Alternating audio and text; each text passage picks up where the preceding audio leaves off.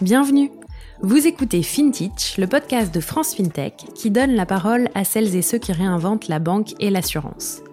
Litchi, Ulu, Luco, Bankin, Lydia, Conto, vous avez sans doute déjà entendu leur nom au moins une fois, vu leur pub dans le métro et peut-être même utilisé leur service. Saviez-vous qu'on les appelle FinTech, AssureTech et RegTech, contraction de finance, assurance, régulation et technologie? C'est pour apprendre à les connaître et mieux comprendre les enjeux de leur métier que nous avons créé FinTech. Je m'appelle Anaëlle Gauthier et chaque semaine, je vous emmène à la rencontre de ces entrepreneurs et entrepreneuses qui façonnent les nouveaux services financiers. Bonne écoute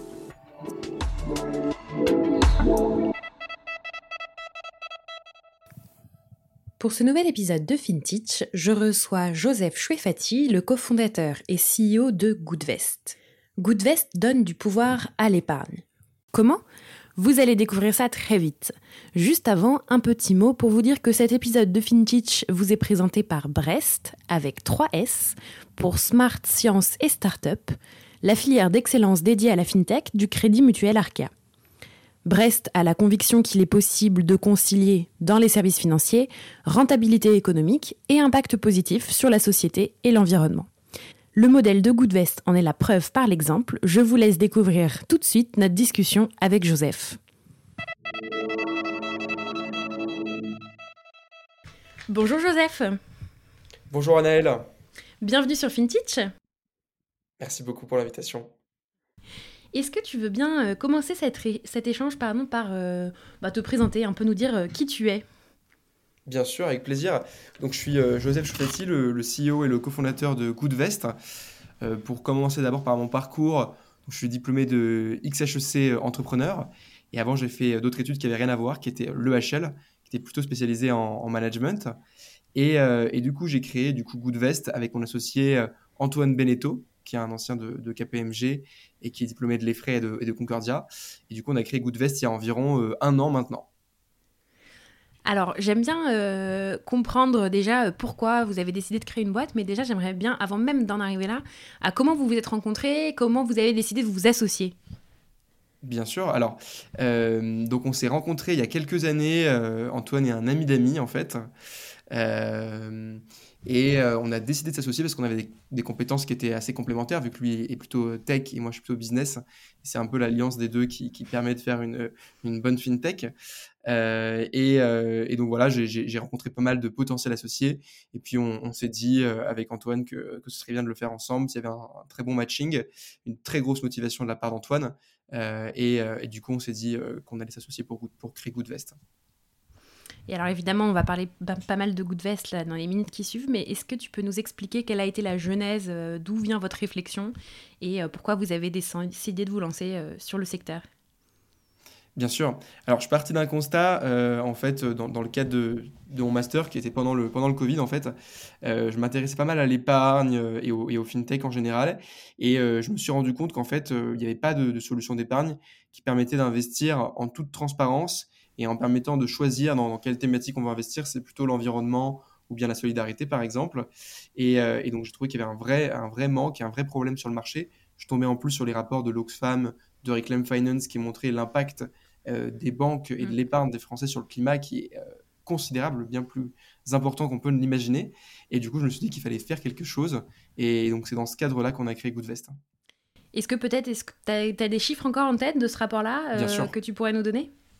J'en ai, j'en ai quelques-uns, effectivement. Alors, l'empreinte carbone moyenne dans l'épargne d'un Français, c'est 11 tonnes de CO2 par an. Alors, qu'est-ce que ça veut dire, 11 tonnes de CO2 bah, C'est l'équivalent de 15 vols Paris-New York en avion. Et c'est plus que toute la consommation d'un Français réuni. Pourquoi? Parce qu'aujourd'hui, du coup, elle est massivement investie dans les énergies fossiles. Et justement, en parlant de chiffres, il y a quelques chiffres qui sont sortis ces dernières semaines en lien avec euh, la COP26 et Finance for Tomorrow. Euh, aujourd'hui, il y a moins d'un pour cent des fonds qui sont compatibles avec l'accord de Paris. Ça, c'est sur les deux premiers scopes, donc les émissions mhm. euh, plus directes. Et si on va sur les émissions les, les moins directes, sur le scope 3, là, c'est 0,2% des fonds qui sont compatibles avec l'accord de Paris. Donc, il y a du boulot, effectivement. Est-ce que ça veut dire que du coup, jusqu'à maintenant, quand on pensait investir dans des choses plus tôt responsables, en fait, c'était faux? Eh bien oui, malheureusement, c'est bien souvent faux.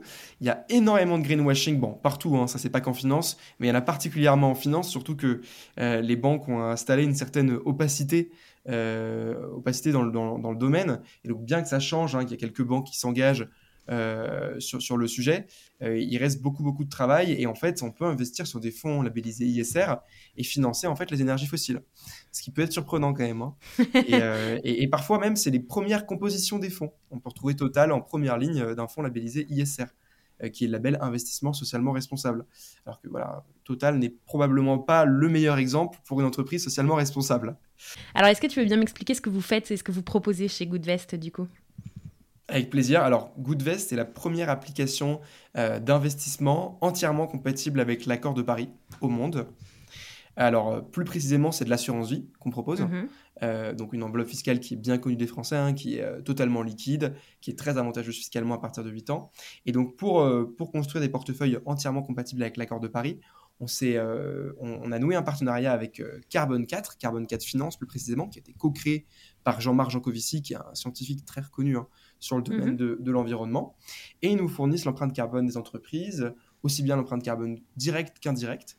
C'est assez mhm. important de prendre en compte hein, l'empreinte carbone directe et indirecte, on pourra revenir dessus euh, un peu plus tard. Et du coup, ça nous permet de construire des portefeuilles sur mesure qui correspondent à la fois aux besoins de nos clients, donc en fonction de leur projet, leurs besoins ne sont pas forcément toujours les mêmes. En fonction de leurs valeurs, ils peuvent choisir des thématiques différentes, mais peu importe leur profil de risque et leurs valeurs, on leur construit un portefeuille sur mesure aligné sur l'accord de Paris. Mhm. Et alors tu dis oui, euh, empreinte directe et indirecte parce que alors, c'est assez important là-dessus. Euh, il y a pas mal de fonds qui se revendiquent euh, compatibles avec l'accord de Paris, mais j'ai expliqué la différence très rapidement sur le scope 1 et 2 et le scope 3. On va illustrer ça avec un, véhicule, c'est un, un, des exemples les plus faciles. Le scope 1, c'est les émissions directes liées à la production du véhicule, donc mhm. liées à la production d'une Renault par exemple. Le scope 2, ça va être les émissions indirectes liées à la fabrication, par exemple le fait de chauffer l'usine Renault. Mhm. Et le scope 3, c'est là que ça se gâte, c'est les émissions indirectes qui sont euh, liées aux autres parties prenantes, donc les fournisseurs et les utilisateurs finaux. Donc pour une Renault, on imagine bien que la majorité de l'empreinte carbone, elle se situe, sauf si c'est une Renault Zoé, hein, elle se situe sur, euh, sur euh, l'utilisateur final qui roule et qui émet du CO2 en roulant. Et c'est à peu près pareil hein, du coup pour les énergies fossiles. C'est pas en, faisant de l'extraction d'énergie fossile qu'on pollue, c'est mhm. en brûlant ces énergies fossiles. Et en fait, c'est comme ça qu'on se retrouve avec 85% de l'empreinte carbone des fournisseurs euh, d'énergie qui est sur le scope 3 euh, et pas sur le scope 1 et 2. C'est très important de prendre en compte tous les scopes d'émissions de CO2 et c'est ce que fait Carbone 4 du coup, c'est pour ça qu'on s'associe avec eux. Oui, parce que du coup, ce serait facile de, revendiquer euh, la compatibilité, on va dire, avec les accords de Paris ou en tout cas voilà le côté green en se fixant que sur le premier scope, quoi. Exactement, exactement. Et donc voilà, et, malgré hein, les, deux, les, deux, premiers scopes, il y a moins d'un pour cent des fonds qui sont compatibles avec l'accord de Paris. Mmh. si on regarde le scope 3, on divise par 5. Donc, euh, donc on voit la différence très nettement. Il y a encore un petit peu de travail à faire. et, alors, c'est l'accord de Paris ouais, à 2 degrés. À 2 degrés. Normalement, l'objectif initial de l'accord de Paris, c'est 1,5 degré de réchauffement climatique, ce qui risque d'être euh, un petit peu compliqué. Et, euh, Déjà 2. Voilà, déjà, on va essayer de respecter les. Il faut, il faut, il faut vraiment pas dépasser les 2 degrés, sinon les conséquences vont être très difficiles. Mais, mais voilà. Est-ce que tu peux me dire, euh, alors du coup, euh, que vous avez créé l'entreprise euh, assez récemment, où vous en êtes aujourd'hui? Qu'est-ce qui s'est passé là sur cette première année? Alors, donc on a créé la société il y a, il y a un an, un peu plus d'un an exactement, en septembre 2020. On a noué un partenariat avec notre assureur, qui est Generali, qui est mhm. d'ailleurs un des trois seuls assureurs à être compatible avec l'accord de Paris aujourd'hui, avec, avec AXA entre autres, qui est le, seul français qui est compatible avec l'accord de Paris. on, on, a noué un partenariat avec l'assureur, un partenariat technologique euh, et commercial. On a monté une équipe. Hein, on est aujourd'hui une dizaine de personnes chez Goodvest. Mhm. Euh, on a noué le partenariat avec Carbon 4, développé l'application. Et on a lancé, il y a euh, deux mois, on a lancé à la rentrée, donc le, 2 septembre précisément. Et du coup, en deux mois, on a atteint quelques centaines de clients et plusieurs millions d'euros sous gestion. Et on est le meilleur démarrage pour un partenaire Internet de Generali devant, à leur époque, ING, Boursorama ou bien Allo. Et, et, donc, on est très ravis de ce démarrage et ça confirme l'intérêt des Français pour, euh, pour l'investissement socialement responsable. Oui, c'est sûr que ça se développe beaucoup et qu'on en entend parler euh, partout euh, maintenant de ce sujet-là. En parlant d'équipe, vous êtes un peu staffé Comment ça s'organise là, ce début, ce début d'entreprise? Alors, donc on est, une, on est une dizaine de personnes, quasiment 15. on a dans l'équipe 4 développeurs, en mmh. comptant Antoine le CTO. on a également un directeur de la clientèle privée qui s'appelle Mathieu, qui a géré un peu plus de 350 millions d'euros lors de son expérience passée en banque privée, et qui s'occupe de la clientèle privée du coup chez nous. On a également Geoffrey, qui s'occupe du développement commercial B2B2C, parce qu'on distribue beaucoup en B2B2C, mhm. également auprès de cabinets de gestion de patrimoine, auprès d'autres fintech et d'autres grands comptes. Et ensuite, euh, l'équipe est complétée par Alban qui s'occupe du customer care, Salomé qui, qui analyse ISR, Camélia dans la communication. Euh, moi, je m'occupe, euh, bah, du coup, je, suis le CEO, donc je supervise un petit peu tout ça et je, je bosse pas mal sur le recrutement, la levée de fonds, etc. on a également une équipe en, en communication, du coup, réseaux sociaux, euh, et, voilà, et là on recrute actuellement un ou une CMO. Ok, super. Alors, tu as devancé un peu ma prochaine question qui était sur votre business model en me disant on vend aussi beaucoup en B2B2C. Alors, est-ce que tu peux nous, réexpliquer peut-être voilà, vos différents modèles de vente, comment vous vous rémunérez aujourd'hui, comment ça fonctionne concrètement? Alors, euh, donc, euh, je vais commencer par la rémunération. Donc, on se rémunère avec une commission du montant sous gestion qui est de 0,9% par an.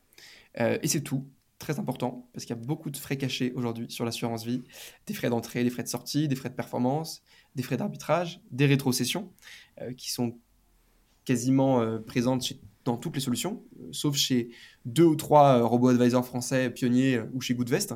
On ne touche pas mm. de rétrocession et donc on est deux fois moins cher que, la moyenne. ça, c'est comme ça qu'on se rémunère aujourd'hui. Et, et, ensuite, sur la distribution, donc on distribue soit en direct, Aujourd'hui, c'est notre principal canal d'acquisition, hein, c'est le direct, ça va être les réseaux sociaux, la presse. Euh, on a eu voilà, des visibilités avec France Culture, euh, mhm. bientôt un, très gros média français euh, qui s'appelle Brut, qui, va, voilà, qui, va, qui va parler de nous également. et voilà, du SEO, du Google Ads, des canaux assez classiques du B2C. Et on se, dit, on se développe de plus en plus en B2B2C, où là, en fait, on, est distribué par des cabinets de gestion de patrimoine, des family mhm. office, ou bien d'autres fintech. Je pense par exemple à la néobanque verte euh, Only One, qui fait partie de France FinTech euh, d'ailleurs, euh, qui nous distribue, ou d'autres green tech aussi avec lesquels on est en, partenariat. On a noué une partenariat avec une vingtaine de, de FinTech et de green tech. Super.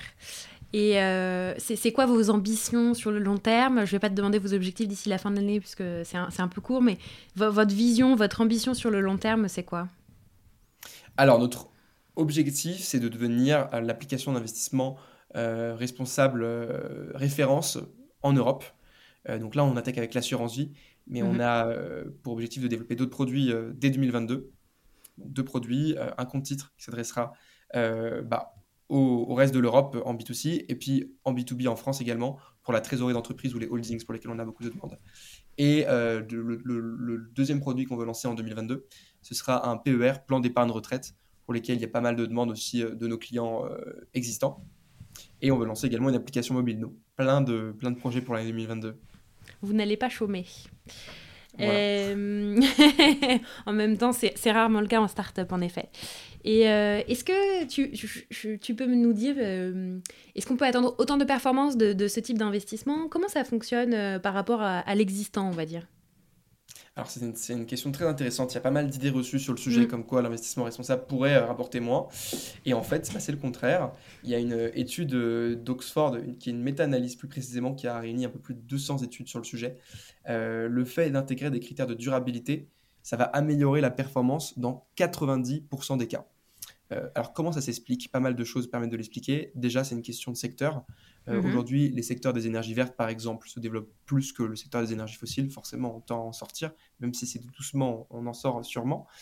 Euh, pareil pour la mobilité verte, pareil pour le recyclage. C'est aussi des entreprises qui euh, motivent plus leurs salariés. Il y a un meilleur engagement des équipes. Mm. Plus simple également de recruter pour une entreprise à impact qu'une entreprise qui est dans les énergies fossiles. On, a, voilà, on se souvient du, mouvement étudiant, réveil écologique, etc. Ça, a laissé euh, de, grosses traces. Et du coup, c'est des entreprises qui sont plus résilientes en période de crise, donc qui sont moins risquées, et en période de croissance, qui se développent plus vite. Donc, euh, donc voilà, c'est plutôt un facteur qui va améliorer la performance sur le long terme, euh, en particulier. Hmm. Oui, sur la partie recrutement, je sais plus avec qui j'en parlais sur le podcast il y a pas longtemps, mais que c'était une question systématique maintenant de savoir ce qui était fait, même dans les entreprises, on va dire, qui sont pas à impact euh, dans leur euh, dans leur mission d'entreprise quoi c'est quand même un sujet pour tout le monde euh, pour, pour, tous les jeunes employés aujourd'hui quoi mm. Tout à fait. Super. Euh, je reviens dessus parce que tu as évoqué le, sujet. Tu parlais euh, de levée de fonds, etc. Comment euh, ça se passe quand on est une jeune, une jeune start-up? Parce que c'est sûr que c'est plus facile de lever des fonds quand on est déjà un, peu connu sur le marché. Comment ça se profile quand on est à peine lancé? Parce que ça fait quand même pas très longtemps. Alors, oui, effectivement, la levée de fonds, c'était un, un, gros sujet. on ne serait pas passé de, de 2 à, 15 sans lever des fonds. Ouais. Alors, déjà, il faut savoir qu'on est quand même sur un, croisement de deux thématiques euh, qui sont assez populaires en ce moment en investissement, qui est les fintech et puis l'impact, mm. euh, qui sont, qui sont qui forcément euh, quand même éveillent de l'intérêt. Je pense que si on était sur d'autres secteurs, ça aurait peut-être été plus compliqué de lever des fonds. Donc honnêtement, ça n'a pas été très compliqué pour nous. peut-être les premières semaines, c'était un petit, on a un petit peu ramé, mais, mais dès qu'on a eu le partenariat avec l'assureur, etc., ça a commencé à, à, simplifier. Et là, aujourd'hui, on a plus de demandes d'investisseurs qu'on peut en accepter. Mm. Euh, donc, on est, on est assez content. Euh, on, a, voilà, on, a commencé par lever des fonds en non dilutif avec euh, un accélérateur qui s'appelle Wilco, qui fournit un prêt d'honneur de 50 000 euros par fondateur. Ça nous a permis de mm-hmm. commencer à lancer vraiment l'aventure avant de lever des fonds près de Business Angel. Aujourd'hui, on est, on est financé par une trentaine de, enfin une vingtaine, une bonne vingtaine de, de business angels qui sont dans le domaine de la tech et de la finance on a quelques noms connus hein, comme Benjamin Guignot qui est le CEO de Ornicar ou bien les fondateurs de Tiller euh, ou, euh, ou, de Made.com. Également plus des entrepreneurs dans le domaine de la finance, dans les mm. family office qui, qui, nous soutiennent. Donc, euh, donc on a levé auprès d'eux. Également, on a levé de la dette auprès de la BPI. On est en train de lever actuellement de la dette bancaire et on prévoit une levée de fonds pour début 2022 qui est déjà bien avancée. Bon, bah top Qui vous permettra d'aller encore plus loin et, plus vite sur ces sujets-là. C'est super. Et alors, si je reviens plus sur le, domaine ISR, euh, je pense que c'est un peu difficile de s'y retrouver aujourd'hui parce que, tu vois, tu l'as dit toi-même, euh, tout le monde market des choses ISR aujourd'hui. C'est très difficile de savoir comment s'y retrouver. Euh, je pense en tant qu'épargnante, à ton sens, est-ce qu'il y a des, points de vigilance qu'il faut prendre en compte? Comment on fait en fait quand on veut épargner aujourd'hui pour être sûr de ce qu'on fait? Alors, pour être, c'est assez compliqué hein, d'être sûr. Il y a beaucoup, beaucoup de greenwashing et il ne faut pas s'arrêter euh, aux, wordings qui peuvent être utilisés par, par les solutions d'épargne euh, responsables, verts, etc. Il faut mm. creuser un peu. Il ne faut pas non plus s'arrêter au label. Comme je l'ai dit hein, en début d'épisode, on a des fonds euh, labellisés ISR qui financent les énergies fossiles. Donc il faut creuser un peu, regarder ce qu'il y a sous le capot. On peut regarder en, premier lieu l'exclusion sectorielle. donc euh, par exemple, est-ce que ce fonds exclut ou non les énergies fossiles? Est-ce qu'il exclut l'armement? Est-ce qu'il exclut le tabac? Euh, Les entreprises qui violent le pacte des Nations Unies? Voilà, c'est par exemple quatre secteurs qu'on exclut totalement chez Goodvest. On peut regarder aussi euh, l'empreinte carbone. Donc ça, c'est un peu plus compliqué. Heureusement, il y a des solutions qui le permettent un peu plus aujourd'hui. Je pense mm. notamment à Rift, qui est une application qui permet de, qui est une sorte de Yuka de la finance, qui permet de rentrer ses investissements et qui va nous donner l'empreinte carbone de son portefeuille. Et souvent, on se rend compte que bien souvent, malheureusement, l'empreinte carbone moyenne d'un Français, elle est sur une trajectoire de 4 degrés de réchauffement climatique, ce qui n'est 4 euh, hmm. degrés, c'est à peu près la fin du monde, hein, tel qu'on tel l'a connu en tout cas. Euh, euh, et, donc, on peut regarder ces critères-là. On peut regarder aussi auprès de quel acteur on, va placer son épargne. Si on va le placer auprès d'une des principales banques françaises, malheureusement aujourd'hui, c'est les plus gros financeurs des énergies fossiles. Mm. Euh, donc offrir une, ouvrir une assurance vie euh, euh, dans une des, des, plus grosses banques françaises pour investir sur l'ISR, c'est pas forcément pertinent parce qu'on va quand même financer les énergies fossiles indirectement. on peut choisir un assureur, par contre, qui est comme, comme Generali ou un courtier qui, passe par Generali, qui lui est compatible avec l'accord de Paris. Donc c'est intéressant de regarder ça. On a des exemples hein, de banques hein, qui sont compatibles avec l'accord de Paris mm. ou, ou, qui veulent l'être en tout cas en arrêtant de financer les énergies fossiles. C'est le cas par exemple de la Banque Postale qui a annoncé qu'en 2030 il sortait totalement des énergies fossiles. On espère qu'ils vont être suivis par d'autres par d'autres banques françaises. C'est la première banque française qui l'a annoncé. On peut regarder ça. Donc c'est intéressant de creuser, de demander la transparence, de demander les méthodologies, comment est-ce que c'est fait exactement? On peut regarder d'autres labels aussi qui sont plus exigeants que le label ISR. On a par exemple le label Greenfin qui exclut mhm. toutes les énergies fossiles et d'autres secteurs néfastes.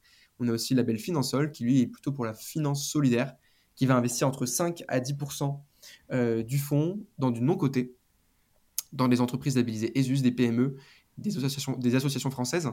Donc on a par exemple un fonds comme ça hein, chez Goodvest qui cumule d'ailleurs les quatre labels France Relance, ISR, Greenfin et euh, Finansol, un, des meilleurs. Celui-là, on lui fait bien confiance, quoi.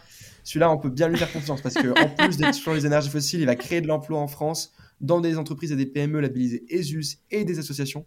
Donc là, on est vraiment sur de l'impact euh, et, pas sur, et pas sur du greenwashing. Hmm. Et alors là, tu, me dis effectivement toutes les, toutes les bonnes choses à, regarder quand on est épargnant. Tu évoquais tout à l'heure quand tu as présenté euh, l'assurance vie que c'est un des meilleurs euh, supports d'épargne, on va dire, à partir de 8 ans. C'est quoi un peu les... Si, jamais certaines personnes cherchent des conseils qui, dans ceux, qui nous écoutent, ce, serait quoi, toi, euh, ton conseil sur, sur l'épargne? Alors, euh, je pense qu'il faut. Euh, l'assurance vie, c'est effectivement, c'est une enveloppe très intéressante. Elle est totalement liquide, hein, donc vous pouvez sortir avant 8 ans. Et, la, et, fiscalement, c'est pas euh, pénalisant. C'est mm. une fiscalité classique, c'est la flat tax en fait. Hein, donc c'est 30% de plus-value.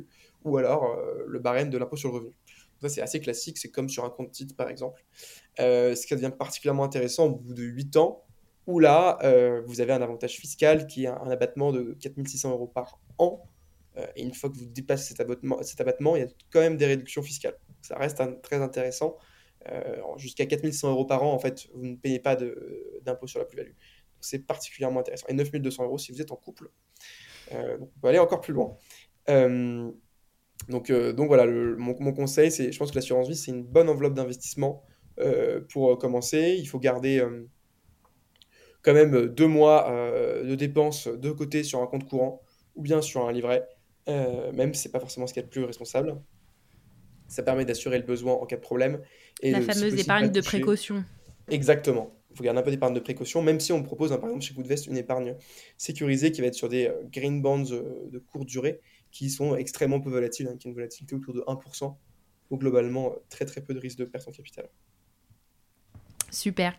Et alors, si on s'extrait maintenant de la position d'épargnant et qu'on retourne vraiment plus sur le domaine, on va dire, global fintech, euh, France FinTech, euh, bah, comme tu le sais, hein, mais je le redis pour euh, les, auditeurs auditrices, c'est que c'est l'association qui rassemble les FinTech françaises et il y a notamment un pan qui est le pan du lobbying. Et sur l'assurance vie, il y a un gros sujet y a, qui date quand même déjà de quelques temps, hein, mais qui est toujours en cours. Est-ce que tu peux nous en dire plus? Quel est ce gros sujet? Alors, on a un gros sujet, et c'est un gros sujet pour les fintech et aussi pour les épargnants. Euh, qui ne le savent sûrement pas, et souvent ils l'ignorent, euh, ils ne s'en rendent pas compte, c'est que l'assurance vie est un des seuls produits d'investissement qui n'est pas transférable. Ça veut dire que si vous avez qu'est-ce que ça veut dire Transférable, déjà, c'est-à-dire, exactement, si vous avez une assurance vie, par exemple chez Boursorama, vous ne pouvez pas la déplacer chez Goodvest sans perdre votre avantage fiscal avant 8 ans. Euh, donc c'est voilà, les, les, épargnants sont littéralement ligotés à leur assurance vie pendant 8 ans. Et c'est pas normal. C'est le cas quasiment nulle part ailleurs en Europe. On est un des seuls pays où on ne peut pas transférer euh, la principale enveloppe d'investissement française, mm. qu'est l'assurance vie. Et c'est euh, tout simplement euh, parce qu'il y a un oligopole des assureurs qui empêche la législation d'évoluer. Et c'est quelque chose de très grave, hein, vraiment. Ça, moi, ça me fait très fortement penser à l'entente des prix qu'on a eu entre les différents opérateurs téléphoniques il y a quelques années. C'est quasiment la même chose. Euh, rappelez-vous, il, y a quelques années, les, numéros de téléphone n'étaient pas transférables. Euh, bah, c'est à peu près pareil, en fait. Hein. Mm. Et donc, c'est un vrai scandale. Ça empêche également les, les, prix de devenir élevés. Il y a des rapports qui sortent du Sénat comme quoi l'épargne est extrêmement chère en France. Euh, pourquoi est-ce qu'il n'y a que quelques acteurs qui sont abordables en France, qui sont des acteurs en ligne? C'est parce qu'il n'y a pas de transférabilité, donc ils n'ont pas besoin en fait hein, d'être compétitifs, les assureurs. Donc voilà, c'est un gros sujet. Donc on, on fait du lobbying, évidemment avec, euh, avec euh, nos, nos, concurrents euh, qui sont quand même voilà, des, partenaires fintech d'assurance vie en ligne, qui, qui sont membres également de, France FinTech. qui ont déjà commencé à militer avant qu'on existait. ils, ont permis, ils, ont, ils ont réussi à obtenir, avec la loi Pacte, un transfert au sein du même assureur dans certaines conditions, à condition que le courtier de départ soit d'accord, ce qui est par exemple souvent le cas de ING hein, qui accepte de transférer. Euh, et donc ça, c'est un gros sujet. On, a des échanges régulièrement avec des députés. Pas, plus, pas plus tard qu'hier, j'avais un échange avec euh, une députée sur le sujet mhm. euh, et avec des sénateurs. Et voilà, on essaie de faire évoluer les choses. Il n'y a absolument aucune raison que l'assurance vie ne soit pas transférable. Il y a beaucoup d'excuses hein, qui sont mises en avant par, par, les assureurs. Ah, mais ça risquait de, de, de de, voilà, de, de, de fragiliser les fonds en euros, euh, s'il y a des retraits massifs, bon, euh, pour l'instant, ça a fragilisé absolument aucun pays, donc c'est une excuse qui est totalement fausse. Puis si on, transfère d'un fonds, d'un fonds en euros à un autre fonds en euros, il ne se passe pas grand-chose. Hein. Aujourd'hui, l'objectif, c'est de sortir du fonds en euros et d'aller sur les unités de compte. Donc, donc voilà, il y a pas mal d'excuses qui sont données par les assureurs. Y a, en vrai, il n'y a aucune raison valable pour que l'assurance vie ne soit pas transférable entre assureurs. Et donc, c'est un vrai problème. La France n'est pas compétitive sur sur ce sujet. Et il faut absolument que les partis politiques s'en saisissent, se saisissent du sujet avant l'élection présidentielle et puis changent les choses dans les prochaines années. Et parce que du coup, pour les épargnants, ça veut dire aussi que ce sera beaucoup plus simple et qu'ils pourront vraiment euh, gérer leur épargne comme ils l'entendent, quoi. Bah exactement, c'est-à-dire qu'aujourd'hui, si euh, un, client n'est pas satisfait d'une assurance vie, euh, d'une solution d'épargne dans laquelle il est aujourd'hui, mais il est bloqué pendant 8 ans. Ou alors, il renonce à son avantage fiscal. Mm. Ce qui, ce qui, voilà, ce qui est pas normal, c'est ça devrait être la liberté des consommateurs de choisir là où ils sont clients c'est partout ailleurs le cas en assurance habitation, assurance auto, euh, téléphonie. C'est pas normal que ce soit pas le cas sur l'assurance vie. Mm. On prend vraiment les clients en otage. Quoi. Très clair. Et eh ben, écoute, euh, bon courage pour ce combat. Euh, France FinTech continuera d'accompagner sur le sujet de toute façon. pour finir notre échange, parce qu'on va bientôt arriver à la, au timing, on va dire, euh, habituel euh, des épisodes. Et j'ai deux questions qui euh, n'ont plus rien à voir avec le reste. déjà, une question plus, toi, tu t'es lancé, tu vois, assez récemment en tant qu'entrepreneur. C'est quoi ton ressenti après, après cette première année Qu'est-ce que, ouais, au niveau personnel, toi, qu'est-ce que ça te, te, te, donne Enfin, qu'est-ce que ça donne pour toi? Écoute, c'était une année qui était assez intense, pas, de, tout repos. Euh, avec un peu, de, un peu de stress, mais euh, quand même euh, énormément de rencontres formidables avec nos partenaires, nos investisseurs, nos clients. également le sentiment d'avoir un impact positif sur l'épargne des Français et, et, sur, et sur l'environnement. Et donc ça, c'est quand même une, une fierté qu'on partage tous chez Goodvest. savoir que Goodvest, c'est une entreprise à mission. Mm-hmm. Et donc ça fait partie de nos missions, justement, d'aider l'épargne des Français à transitionner. Euh, donc euh, des rencontres formidables avec notre équipe, nos partenaires, nos clients, euh, nos investisseurs et, énormément de challenges, une grande diversité. c'est pour ça que j'aime l'entrepreneuriat. Hein. et donc si on peut faire de l'entrepreneuriat et en plus avoir un impact positif, je suis comblé. bon, bah écoute, c'est tout ce qu'on te souhaite pour les années à venir. Et euh, deux questions qui, clôturent euh, mes échanges euh, toutes les semaines avec mes invités.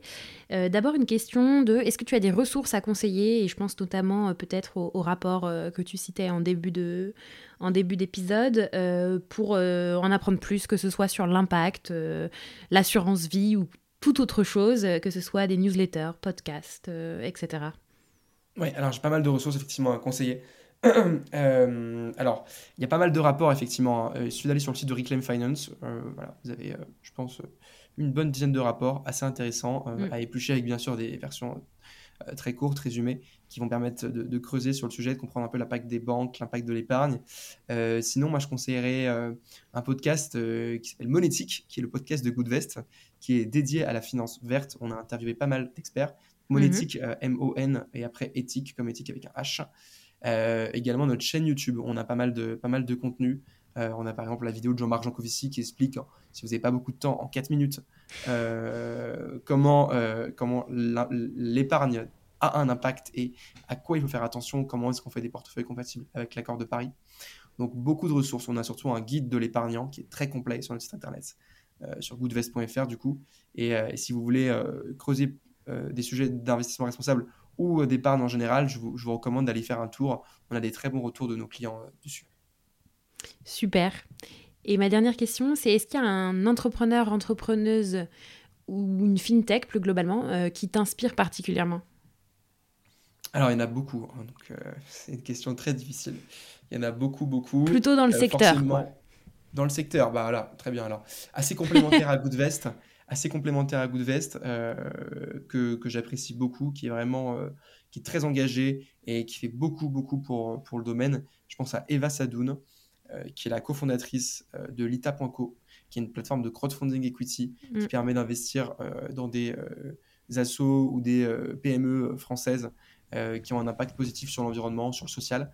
donc très complémentaire à une assurance vie, parce qu'on ne va pas mm. mettre 100% de son épargne dans du crowdfunding où il n'y a pas de liquidité, pas de diversification, mais si on veut avoir un impact très fort sur un projet en particulier, euh, je recommande très fortement d'aller faire un tour sur leur plateforme. Et elle a aussi cofondé Rift, qui est du coup cette, ce Yuka de la finance dont je parlais un peu plus tôt, avec lesquels on travaille énormément et sur, sur, le sujet de, voilà, de, de sensibiliser les Français à l'impact de leur épargne. Et donc voilà, c'est une entrepreneuse engagée qui aussi présente du Move, donc voilà, elle est elle est très active et, et assez jeune. Hein, donc, puis c'est une femme, il n'y a pas beaucoup de femmes qui sont entrepreneuses, qui, qui vont aussi loin et qui ose autant euh, tenir tête au lobby, aux politiques. Donc euh, je l'admire pour euh, toutes ces raisons. Eh ben, merci pour cette super recommandation. Merci beaucoup pour ton temps et puis à bientôt. Merci beaucoup Annelle, à bientôt.